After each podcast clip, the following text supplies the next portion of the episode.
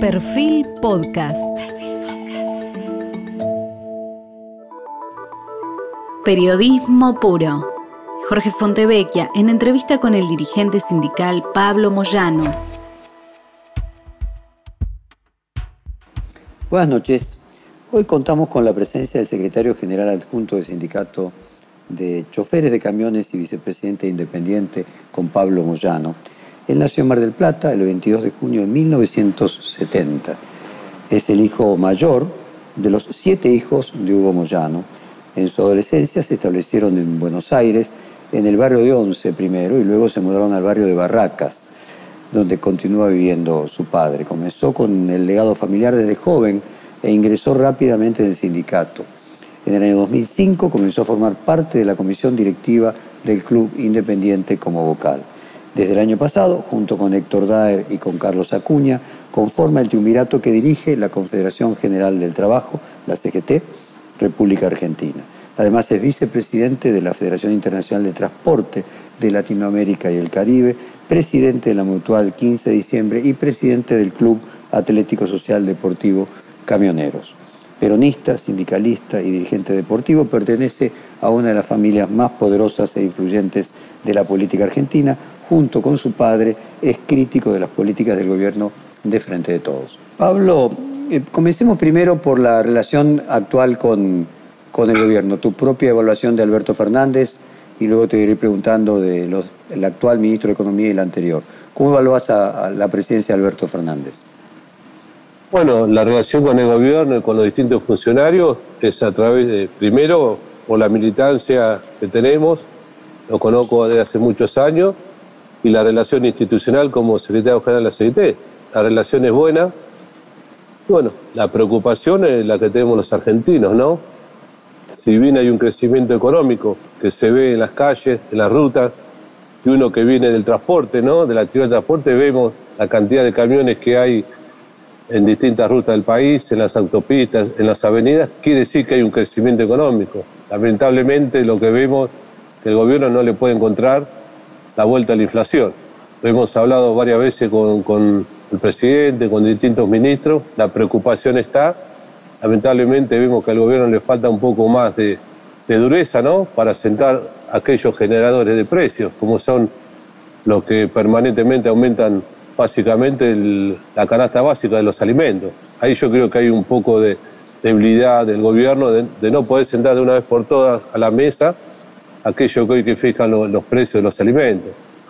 Yo siempre digo que los grandes empresarios, en el peor momento de la pandemia y en este momento de crisis que vive el mundo y en particular nuestro país, es la falta de solidaridad que hay en este momento con el pueblo argentino. Pablo, 95% del Producto Bruto argentino se transporta por camiones. Eh, así que ustedes tienen un termómetro, así como en una época se medía el crecimiento de la economía en físico por la cantidad de cemento que despachaba Loma Negra, hoy ustedes tienen un termómetro mejor. Este mayor cantidad de camiones que sería un efecto directo del mayor cantidad físico de Producto Bruto, ¿se da comparado con qué? ¿En qué momento estamos hoy comparado con la prepandemia? Como dice usted, ¿no? El 95% de lo que se transporta es por camión. El camión entra a lugares donde no entra el tren, el barco o el u otras eh, actividades del transporte en tal camión. Yo creo que quedó demostrada la pandemia, ¿no? Cuando muchos funcionarios, empresarios veían la pandemia por televisión, el chofer de camión demostró esa solidaridad, arriesgando su vida de su familia, llevando los productos a distintos lugares del, país. ¿Y en qué momento yo lo compararía con la primer, eh, con el primer, eh, con el gobierno de Néstor Kirchner y de y el primer gobierno de Cristina, ¿no? donde hubo un crecimiento económico muy importante, donde el trabajador empezó a lograr el poder adquisitivo, tuvo sus paritarias libres y empezaron a el crecimiento del transporte. Yo creo que lo, lo comparo con esa época, ¿no? Después, bueno, vino la, la época del macrismo, donde se destruyó prácticamente el aparato productivo, las pymes, se priorizó otras actividades y fue donde fue cayendo el trabajo en general. ¿Y su evaluación de Martín Guzmán, ahora que ya concluyó su mandato, cuál es? ¿De Macri? No, de Martín Guzmán. Ah, perdón. Eh, bueno, creo que cumplió, eh, creo con las peores etapas que le ocurrió, que, le, que tuvo que asumir, ¿no? La pandemia y después hacerse cargo de una deuda impagable que había dejado el gobierno anterior, los 50 mil millones de dólares que no sabemos dónde fue a parar. Fue toda una rueda financiera donde nuevamente hicieron negocio los bancos. Nadie investigó a Macri una deuda externa ilegal, ilegítima, donde hoy vemos que Macri sigue paseándose por el mundo dando charlas de cómo, cómo puede él solucionar el tema que, él dejó, ¿no? Cumplió, cumplió una etapa. Eh, yo, yo estuve una sola vez con Guzmán, nos explicó técnicamente que la posibilidad de una recuperación de, de la economía, nos comentó que era muy difícil eh, bajar la inflación, teniendo el contexto de la guerra. Bueno, cumplió un ciclo, ¿no? Eh, no satisfizo ¿no? La, la, necesidad de hoy que, están sufriendo la gran mayoría de los trabajadores. ¿Y la visión de Batakis? Bueno, yo lo dije en un acto de camionero hace pocos días. Lamentablemente, la ministra, el primer mensaje que dio fue a los mercados y a los bancos y no le habló al, pueblo, a los trabajadores. Por supuesto, de la CGT seguimos acompañando a nuestro presidente, a nuestra vicepresidenta y bueno, a la ministra de Economía. Ojalá, ojalá que en las próximas reuniones que tengamos con la ministra vamos a ir con los reclamos concretos que tiene el movimiento obrero y ojalá que le empiece a dar soluciones ¿no? a, a toda la problemática que hoy tiene la sociedad en general. Pablo, la manifestación que va a haber el 17 de agosto, eh, ¿usted va a ir? Eh, tengo entendido que su padre va a ir y no sé si usted va a ir. Y uno de los propulsores de, esta marcha es precisamente quien te habla. Fui yo uno que más insistía que había una necesidad de expresarse en las calles del movimiento obrero. Te corren por izquierda, te corren por derecha, bueno, creo que era el momento de que la Secretaría y los trabajadores salgamos a la calle precisamente primero para denunciar a estos señores, no quiero ser eh, guarango, ¿no? pero esa banda de bandidos que hoy están agrupados en AEA, e que es la Asociación de Empresarios Argentinos, donde están todos los empresarios que vienen ganando y llevándose la empada desde la dictadura militar pasando por todos los gobiernos, donde eh, riéndose de la necesidad del pueblo argentino, uno hizo un chiste que yo remarco los precios todos los días. Ahí te das cuenta la falta de solidaridad del empresario argentino. Y yo decía que era la necesidad primero de repudiar y después de salir y demostrar el descontento que hay de los trabajadores. No es una marcha en contra del gobierno, pero sí decirle, Alberto, y a, nuestro gobierno. Es el momento de frenar a estos tipos, de sentarlos en una mesa y decirle, viejo, hasta acá se llegó, no se puede seguir jugando con la necesidad de los argentinos. Hay mucha necesidad, los tipos siguen remarcando y es el momento justo para esta gran movilización. Nuestra organización gremial es una de las convocantes, como uno de los co-secretarios generales de vamos a movilizar, vamos a hacer una gran movilización de trabajadores camioneros, como de todas las organizaciones que están en la Tenemos que estar en la calle. Eh, Pablo, cuando usted decía decía que nos corren por izquierda, nos corren por derecha, eh, quienes los corren por izquierda es quienes le dicen que durante el gobierno de Macri, al cuarto mes ya se hizo eh, una marcha y que aquí pasaron dos años y medio para hacer la primera. dos años y medio, no, estuvimos un año y medio encerrado, un año, un año y medio encerrado. Nosotros, desde el movimiento obrero, bueno, nosotros representamos a los trabajadores organizados, los que tienen trabajo formal. Hoy, todas las organizaciones gremiales discuten paritarias de forma libre. Algunas ah, logran un aumento mayor, otros tenemos la posibilidad de reabrir paritarias, de conseguir bonos extra, de ir mejorando en distintas actividades. Por eso veíamos que, que, llevar a un extremo, como hace, hace el polo obrero, creo que no, no, no, no, hoy la Secretaría no está para llevar adelante un paro nacional. Ellos tendrán su reclamo, legítimo o no. Nosotros del movimiento obrero tenemos paritarias libres y representamos a los compañeros que tienen eh, trabajo formal y registrado. uno de los pedidos que vamos a hacer el 17 de agosto y, antes, que lo venimos instalando en distintos medios, yo he hablado con muchos funcionarios, que se vuelva a recuperar el salario familiar por hijo o por hija que tenga un trabajador. Esa fue una conquista del peronismo y que se fue perdiendo con la, primero con Caballo y después los distintos gobiernos. Que cada trabajador registrado vuelva a cobrar el salario familiar por hijo o hija. Hoy de 6 millones de trabajadores registrados, solamente dos lo cobran.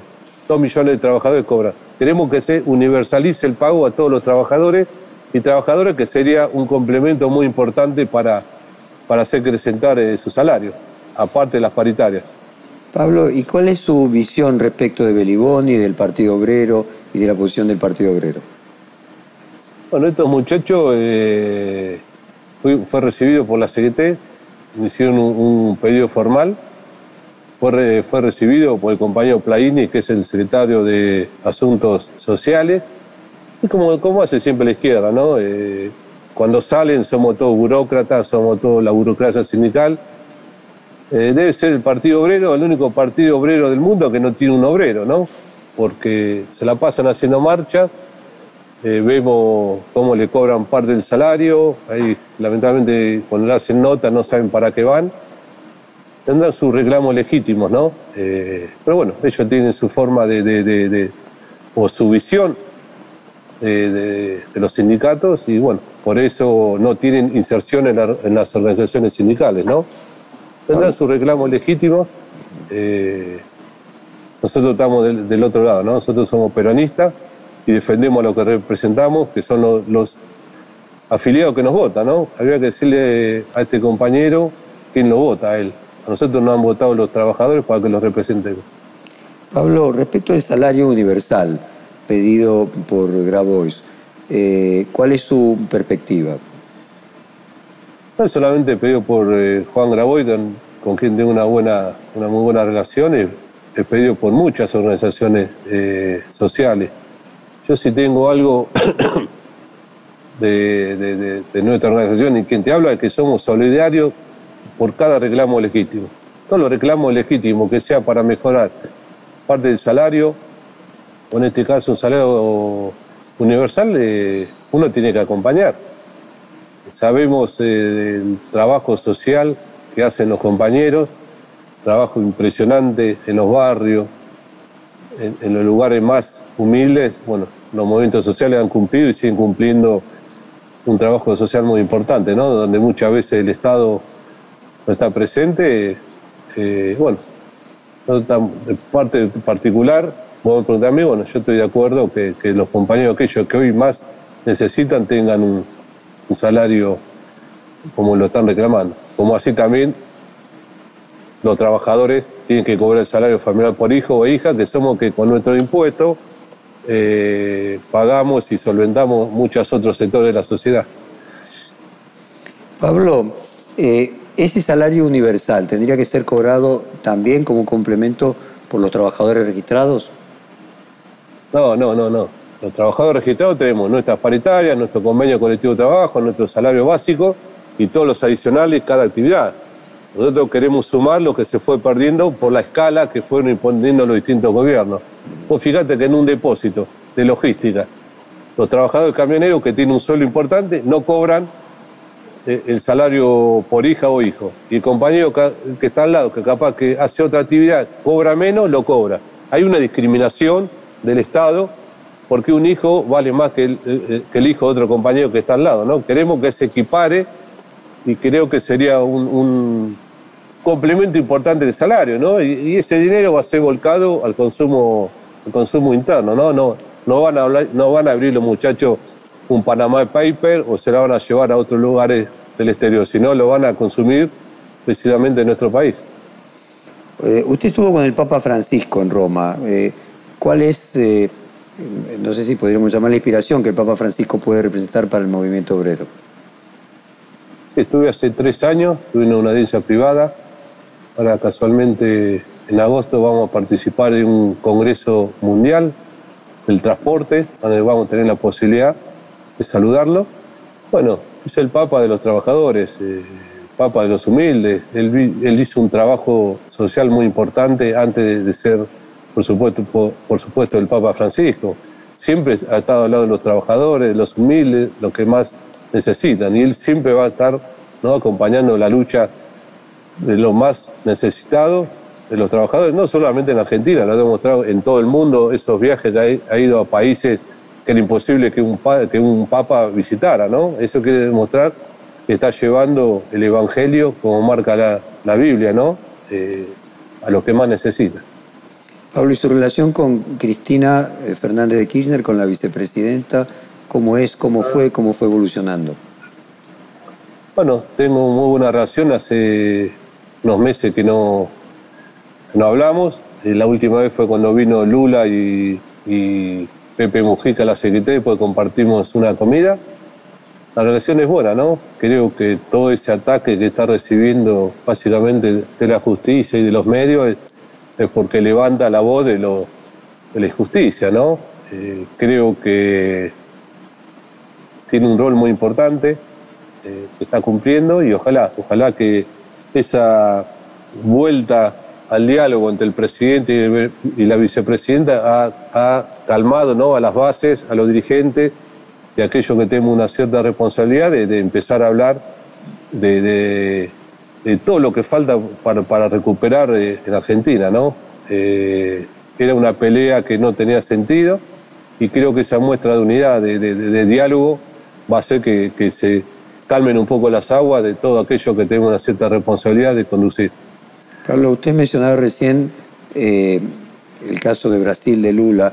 Eh, su padre, cuando Cristina Kirchner estaba en la segunda presidencia, mencionó en un acto que Argentina necesitaba un presidente eh, de origen obrero, como tenía Brasil en el caso de Lula. Ahí se produjo un altercado, en ese momento presidente que ella también era trabajadora. ¿Cómo hoy en retrospectiva mira aquel momento en el que su padre tomó distancia del kirchnerismo? Y hoy hablando con algunos dirigentes que, estuvimos en ese, ese acto multitudinario, ya quedó como un tema anecdótico. Quedó como que Hugo se estaba lanzando o lanzando su candidatura adelante de una presidenta. Él, él, quiso expresar que como estaba ocurriendo en distintos lugares del mundo, como fue en Polonia, o más recientemente en Brasil, en Bolivia, con Evo, eh, el sueño que teníamos todos es que un, que un día un trabajador sea, conduzca los destinos del país. Porque el desastre que hoy vivimos no lo, no lo llevó un delegado, un dirigente gremial un trabajador. Fueron precisamente los políticos con políticas económicas en contra de los laburantes. Eh, bueno, fue un momento especial, eh, fue un acto multitudinario, pero hoy ya ha quedado como un hecho anecdótico. Eso creo que se tomó como que él se estaba proclamando candidato, pero dijo que en ese momento hubiera sido muy importante que un trabajador en algún momento eh, conduzca los destinos del país. ¿Usted en lo personal, por una cuestión generacional, tiene más cercanía con Máximo Kirchner que su padre? Bueno, yo vengo militando desde muy chico, yo tengo relación con todos los dirigentes del peronismo. Puede ser por una cuestión generacional, eh, no por lo futbolístico, porque yo soy del rojo, él de, hijo nuestro, porque de Racing. Pero nada, tenemos, muy buena relación, eh, nos encontraron los cuatro años del macrismo en la calle, defendiendo a los que menos tienen, a los laburantes, y bueno, el proyecto, él tiene un proyecto político, se habla, aportamos ideas para, para presentar en el Congreso, aportamos proyectos para, siempre tratando de conseguir cosas para, para los trabajadores, ¿no? ¿Será generacional o será que muchas cosas coincidimos, en algunas se debate, pero lo importante es que hay, una camada de dirigentes jóvenes o de la edad nuestra que tienen un presente y un futuro importante ¿no? dentro del peronismo. Eh, ¿Fue un error alejarse de Cristina Kirchner eh, al final de su presidencia y acercarse en aquel momento a Macri? Dos cosas. Eh, como siempre dice Hugo, eh, cada vez que estamos en un gobierno y se va alejando los trabajadores, bueno, por supuesto nosotros vamos alejando. Nosotros vimos que el segundo mandato de Cristina, ya la CGT, siendo Hugo secretario general, no, no contaba respuestas, cómo eran las asignaciones familiares, cómo era el impuesto a las ganancias, bueno, se fue alejando. en ningún momento, si yo tengo una medalla acá, es que no lo conozco a Macri, no tengo una foto con Macri y nunca me sacaré una foto creo que es uno de los personajes más nefastos que le ha pasado a nuestro país. El acercamiento de Hugo con Macri, porque Macri en su momento era jefe de gobierno, Camioneros tiene 15.000 trabajadores que dependen de la municipalidad de la ciudad de Buenos Aires, que son los trabajadores de la recolección de residuos, y cada vez que venció un contrato, el secretario general del sindicato de camioneros, Hugo, se reunía con el jefe de gobierno, Macri, para acordar la continuidad laboral y el pago de las indemnizaciones. Eso solamente fue la relación que tuvo, tuvo con Macri. Eh, por supuesto, en ese momento nosotros jugamos como peronistas con Scioli, así que bueno, todo lo que ha inventado el periodismo, alguna foto que ha habido de Hugo con Macri es solamente institucional. Ahora, Pablo, las posibilidades que tiene el Frente de Todos de ganar el año próximo si la economía no mejora, ¿modifica el escenario electoral? Por supuesto, cualquier complicación económica en cualquier elección complica al, gobierno que está gobernando en ese momento, ¿no? yo creo que este envión económico, como hablábamos hace un rato, y si el gobierno empieza a poder controlar la inflación, creo que se puede revertir la, situación. Sabemos que hay en marcha un plan de desestabilización, no, hay, que, no hay que negarlo, ¿no? Desde los mercados, cómo te van marcando el tema del dólar día por día, cómo los empresarios van remarcando los precios día a día, cómo la justicia avanza en muchos casos, eh, casos con causas inventadas o armadas o en forma acelerada con algunos compañeros o compañeras, como algunos medios de comunicación tratan de dejarlo común de la rúa, el presidente tratando de, gastarlo día a día. Bueno, hay un ataque muy fuerte, eh, pero creo que tendría que el gobierno ya llamar a una gran mesa de concertación donde estén los empresarios, los trabajadores, los compañeros, los movimientos sociales, la iglesia, bueno, todo el sector de la sociedad para tratar de, lograr. Eh, parcialmente una solución. Eh, se vienen meses complicados, vemos que, te vuelvo a reiterar, que no se puede encontrarle la vuelta a, la, inflación y ojalá, ojalá que el gobierno eh, tenga esa esa forma, en forma urgente, mejor dicho, de convocar a los sectores que hoy tenemos una representación en la sociedad. Bueno, imaginemos que se logra revertir la situación y la inflación empieza a bajar eh, y el plan de estabilización no triunfa, eh, no hay devaluación y sigue en un proceso de inflación alta, pero sin llegar a espiralizarse. Eh, y el Frente de Todos tiene eh, posibilidades eh, de triunfo electoral el próximo año. No me diga qué persona, pero dígame qué perfil le gustaría que fuese el próximo candidato del Frente de Todos. Bueno, en primer lugar, bueno, lo vamos a elegir nosotros los peronistas en un gran paso al candidato o a la candidata que puede llevar adelante un proyecto donde se privilegie los intereses del país, donde se defienda a los jubilados, a los trabajadores. Eh, bueno, una persona que se siente y que le diga al Fondo Monetario Internacional, no, pará, primero vamos a resolver la deuda interna, que es mucha. Eh, sentar a los empresarios y bueno, los precios los va a manejar el Estado. Por eso creo que una, no sé si un error o, falló la estrategia del gobierno cuando se trató de estatizar el Vicentín. Creo que hoy, en este momento que vive el mundo y la crisis de alimentos, que el Estado pudiera fijar los precios de los alimentos hubiera sido muy importante en este momento. Por eso, eh, lo que yo te decía, a veces falta una mayor fortaleza de enfrentar a los poderosos. Acá necesitamos que un gobierno se siente ante los poderosos y le diga, mira, eh, los granos que, van, que, se van para afuera, por eso cuando se habla del fallo de control de las exportaciones, Hoy se transportan 5 eh, millones de camiones de grano al mundo, que salen por camiones, van a los puertos y se exporta al, a distintos lugares del mundo. ¿Quiénes pesan los camiones que entran a los puertos? Lo pesa un Ungibor, Aceite de esa, todos los grandes productores ellos mismos se pesan su producto y lo exportan. No hay un control del Estado. Por eso, cuando se habla del campo de la retención, no es el 33%, debe ser el 25 o 26% que paga el campo. Si lo demás, todo, todo se evade. Todo se evade. Hay un 30-40% de los granos que se exporta que se evade. Vos fijate eh, el tema de las exportaciones en San Juan y en distintos lugares del país donde hay canteras y las caleras. Se exporta y pasa exactamente lo mismo. Eh, eh, en San Juan se exporta la materia prima y a los tres meses te declaran de cualquier lugar del mundo donde llega ese material por declaración jurada que se encontró 100 gramos de oro. Ahí está la evasión. Ni hablar de la pesca, los compañeros de, distintos gremios de la pesca nos dicen cómo se va de ¿no? la, exportación de, del pescado. Y así pasan en todas las, en todas las eh, actividades de exportación.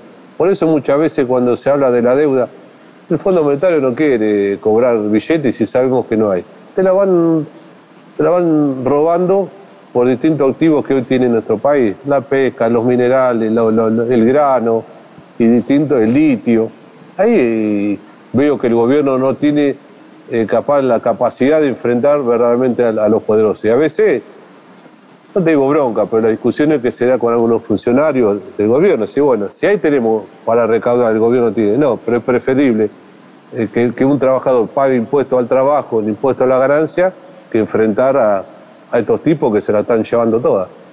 ¿Y quién tendría esa personalidad que usted marca? no, bueno, primero que si vamos a un gran paso, el voto es secreto, ¿no? Eh, no, vamos a militar. Ya sabemos los cuatro o cinco candidatos o candidatas que pueden ser eh, potenciales candidatos de frente de todo. Bueno, se le va a plantear estos temas a los compañeros y decir, bueno, y veremos quién tiene, eh, no te digo las agallas, pero quién tiene autoridad y decir, bueno, vamos, vamos a enfrentar no digo entrar en guerra con la minera, con la escalera, ni con el campo. Pero bueno, hagamos todo un esfuerzo. Controlemos lo que se sale de nuestro país y no lo que está pasando hoy. Pablo, no, no le pido que me diga quién eh, le gustaría a usted, sino simplemente quién tiene esos cuatro o cinco candidatos que usted imagina. El universo de ellos, no, no le pido su preferencia. Bueno, ya Alberto ya dijo que quiere ir por la reelección. Hay un sector que la está proponiendo a Cristina, otros sectores lo va a proponer a Sergio. Seguramente saldrá algún gobernador también que tendrá su, sus aspiraciones, no sé si algún intendente. Hay varios, hay varios compañeras y compañeros que tienen, que son potenciales candidatos a, a disputar las pasos y después la, la nacional. Entiendo. Y desde el punto de vista de la oposición, hágame su análisis de la oposición. Usted ve que si el candidato de la oposición triunfase, eh, que, sé que no es su voluntad, pero en esa hipótesis, ¿sería un candidato que vendría corrigiendo los errores que cometió el gobierno del 2015 o vendría más hacia la derecha? Primero que los candidatos de la oposición son, son de cuarta, ¿no? Eh, a veces cuando el gobierno toma alguna medida, salen con los, como los perritos falderos paseándose por La Nación, por Clarín, por TN, ¿no? Criticar al gobierno. Si hoy Macri, si hoy Burri, si todos esos personajes más nefastos, el peor gobierno de la historia después de la dictadura militar, nos vienen a dar consejos, cómo arreglarían con el fondo, cómo sacarían la pobreza, cómo sacarían bajar la inflación, la verdad que son, son cachivaches que no tienen autoridad moral, ¿no? Pablo, y usted dijo afuera... yo creo que la gente los repudia. Hoy salió Macri caminando por Ituizangó y algunos trabajadores lo, lo repudiaron creo que no hay una oposición seria, sino son destructivas, ¿no? Cada vez que el gobierno trata de llevar alguna medida, salen directamente a, criticar sin ningún tipo de autoridad.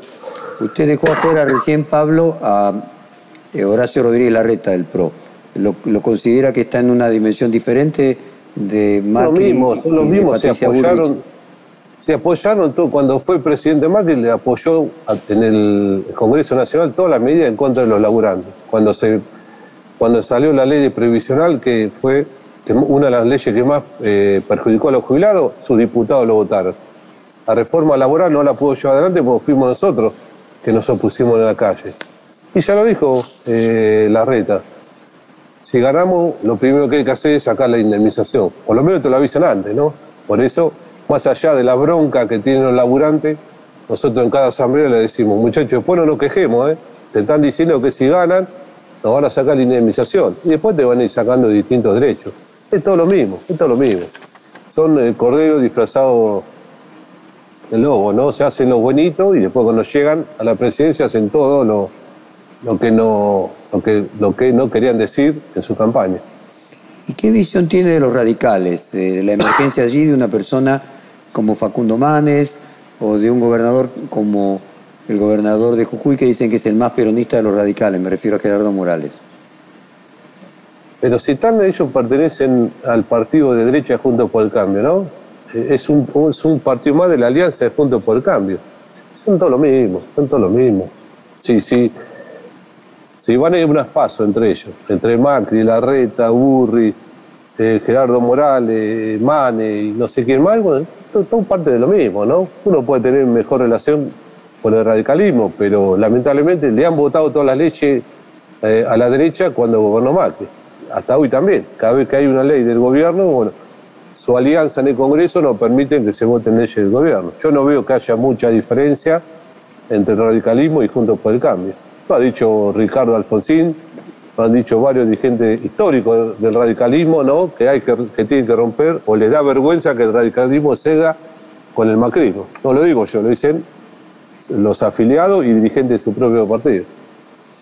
Pablo, y el emergente libertario eh, que tiene su paroxismo de Javier Milei, pero no es solo él, sino eh, también se da en otros distritos eh, como la provincia de Buenos Aires. ¿Qué le dice a usted? ¿Es un síntoma de qué cosa?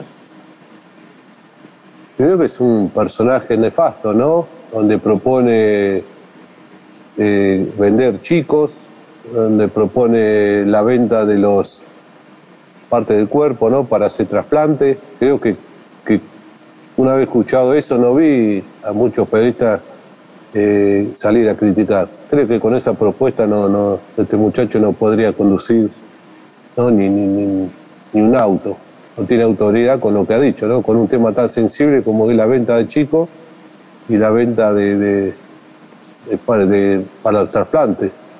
Eh, y después con, las propuestas que tienen, cerrar el Banco Central, eliminar los convenios colectivos de trabajo. El producto precisamente, eh, lamentablemente, lamentablemente, porque los partidos políticos no le llegan a un sector que, que es la juventud, ¿no?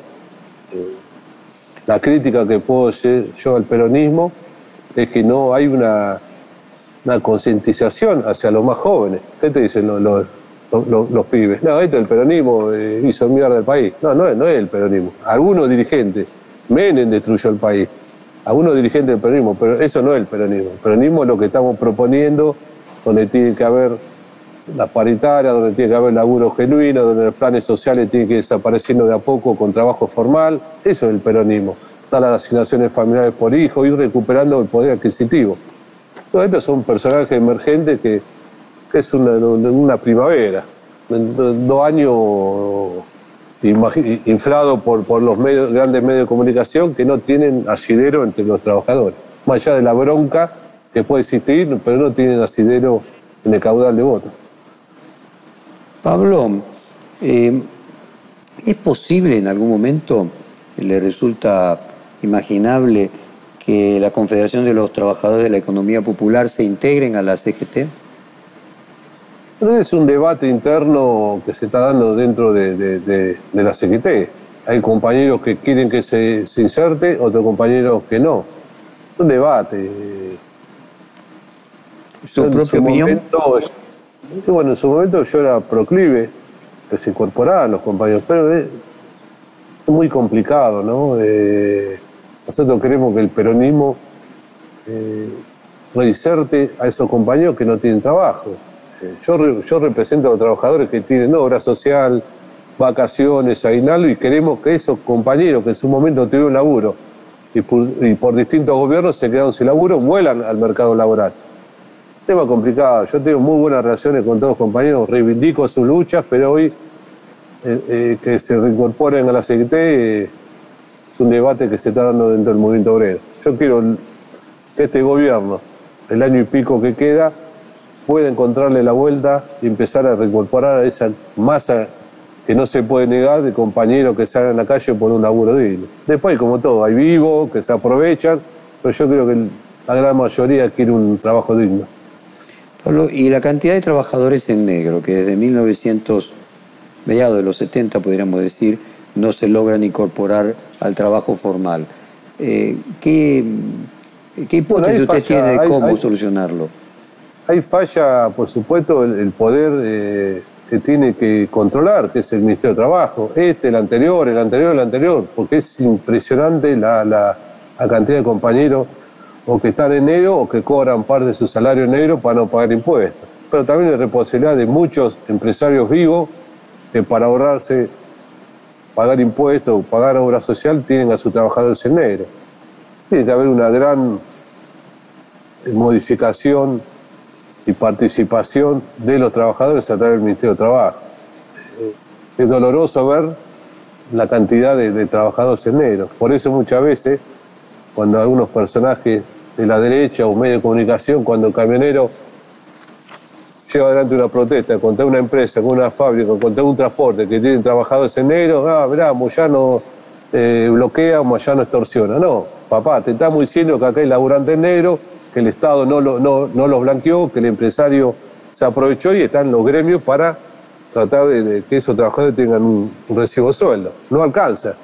No es responsabilidad de la CGT, es responsabilidad de, los gobiernos de turno, en este caso del ministro de Trabajo.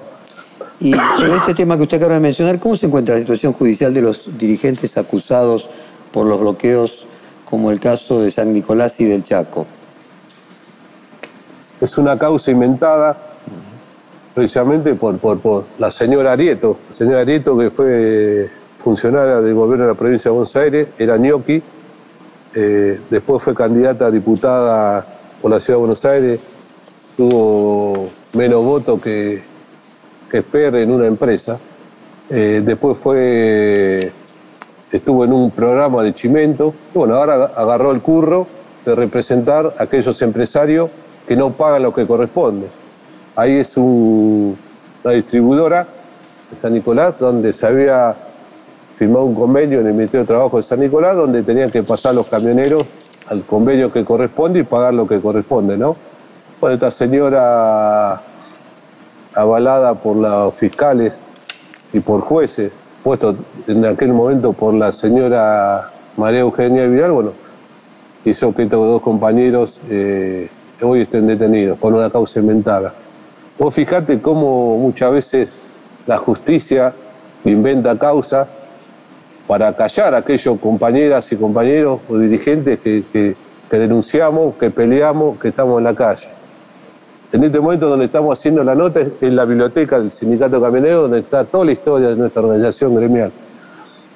Ahí encontré una nota publicada por el diario Perfil del, año, del 18 de febrero del 2018 pues el gobierno ya imagina a Pablo Moyano preso. Era la famosa causa inventada de Independiente. En ese momento peleábamos contra un modelo económico que, hambriaba a los trabajadores, que quería llevar adelante la reforma laboral y bueno, era gremio que peleaba. Y ahí me inventaron la causa de la, de la estafa independiente. Es la misma que le inventaron con los compañeros acá eh, en San Nicolás. Mientras Macri sigue paseando por el mundo dando charlas magistrales de cómo él está en condiciones de, arreglar el desastre que nos dejó. Bueno, así, así está la justicia. Por eso cuando queremos, decimos o marchamos, como fue el 1 de febrero a la Corte Suprema, decirle a estos señores que están ahí que queremos una justicia independiente. La causa del espionaje ilegal de la provincia de Buenos Aires, donde estaba yo, muchos dirigentes fuimos espiados, la, corrieron a Pro y bueno, varias causas que están implicados eh, eh, funcionarios del gobierno de María Eugenia Vidal, eh, la sacan de la provincia y la traen a Comodo Pro para tratar de desactivar esa causa. Pero la causa de San Nicolás es la misma que ustedes publicaron en 2018, donde el macrismo quería llevar adelante ese avasallamiento hacia los dirigentes gremiales que peleábamos contra su gobierno. El asesinato de Guillermo Jara con su camión perseguido, que obviamente usted se solidarizó con su familia. ¿Deja alguna advertencia, algún mensaje? Por supuesto, ese fue un asesinato eh, de la derecha, no queda, no queda duda. Pero vos fijate, compañero, que por querer llevar adelante la, libertad de trabajar. Cuando nosotros paramos una empresa, Moyano le quita la libertad de trabajar a, estos compañeros. El Sarieto enseguida nos pone causa. El paro ese, paro ese, mentiroso, por falta de gasoil, bloqueaban calles, rutas y no había ningún a un sector de la, de la oposición eh, de si no, no dejan trabajar a un camionero. Tuvo que pasar la desgracia de este compañero Jara, que donde el gremio, donde hubo, habló con la, con la familia, pusimos a disposición todo. Pasó eso, por esa presión tuvieron que levantar eh, el paro ese. Faltó gasoil, eh, ahí apareció el gasoil de un día para el otro. Cuando yo dije que, la, que las petroleras encanutaban el gasoil para hacer, para hacer negocio, ah, salió la cámara de no sé qué, de los despachantes de, combustible a pegarme a mí. Tenía razón, yo no. Tuvo que pasar esa desgracia y de un día para el otro apareció gasoil. Apareció gasoil, hoy circulan los camiones.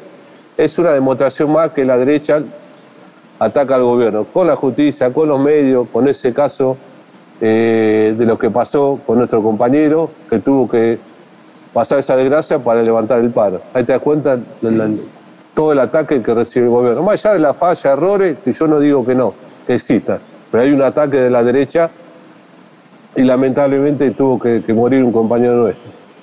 Eh, Pablo, yo no sé mucho de fútbol, pero usted mencionó Independiente, usted es vicepresidente de Independiente. Acá tengo una cita suya que dice todos tenemos que ceder un poco frente a la crisis institucional, económica y deportiva eh, del club. Eh, ¿Eso implica que usted mismo estaría dispuesto a apartarse si fuera necesario o cómo imagina que sería la sesión? ¿De dónde? De Independiente. Bueno, eh, ayer hubo una reunión donde la Junta Electoral Independiente convocó a todas las agrupaciones para empezar el nuevo proceso electoral.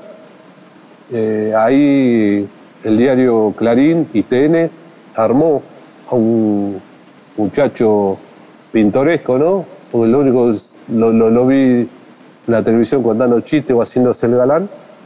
Lo propuso, lo, lo armó como candidato independiente. Nunca en mi vida lo vi en la cancha. Precisamente con Cristian Ritondo, con Grindetti, con Burri, se armó todo el PRO, armó la lista, eh, estaban flojos de papeles, la Junta Electoral no los autorizó, bueno, ellos mismos judicializaron el periodo electoral, la justicia ahora los habilita a participar y bueno, ayer hubo una reunión de la Junta Electoral donde 11 agrupaciones empezaron a, diagramar el nuevo proceso electoral que si tendría que ser en los próximos meses. Julio, llegamos al final, eh, Pablo, llegamos al final de la hora del reportaje y quisiera pedir una reflexión del legado de su padre. ¿Qué siente que le dejó su padre y cómo piensa que va a ser visto su padre en el futuro? Sí, por la derecha no, no muy bien, no creo que sea muy bien visto por la derecha. El legado fue, yo milito de los nueve años, él fue secretario general del Sindicato de Camioneros en Mar del Plata en plena dictadura militar. Yo me acuerdo, tenía nueve años, ocho años, nueve años, cuando lo venían a buscar a, mi casa. Estuvo detenido. Y bueno, el legado que te deja de la lucha, ¿no? Eh, pelear por lo que representamos, eh, no casarnos con nadie, solamente con el peronismo de Perón y Evita, acompañar a aquellos gobiernos que le dan respuesta a los trabajadores eh, ahí me van a encontrar siempre. El mejor legado es eso. Eh, podríamos contar un montón de anécdotas de peleas, de lucha contra los poderosos, pero lo importante es eso, ¿no? Poder mirar a los trabajadores, poder mirar a mis hijos y decirle, mira, yo nunca traicioné a un trabajador. Puedo haber cometido dos millones de errores, pero nunca, nunca entregué ni vendí a un trabajador, sino totalmente lo contrario. Si no, no podría haber, estuve así, ir preso precisamente por, por defender a lo que uno representa. Ese es mi mayor orgullo. Poder mirar a mis hijos y a los compañeros y compañeras. ¿Y, el, y cómo será visto? Bueno, eh, por lo que él representa para los camioneros, el, dirigente más importante de la historia, que le dio la dignidad, que le dio salario, que le dio sanatorio, que le dio hoteles, camping, pero fundamentalmente la dignidad y ese espíritu de lucha. Así va a ser recordado y creo que muchísimos trabajadores, de casualidad que cada, cada vez que uno sale a la calle, trabajadores de otras actividades te dicen, no, yo quiero que me represente Moyano, yo quiero ser camionero. Creo que ese es el mayor eh, orgullo que uno puede sentir como dirigente gremial. Pablo Moyano, muchísimas gracias por esta hora de conversación. Le mando un fuerte saludo. Gracias. Buenas tardes. Perfil Podcast.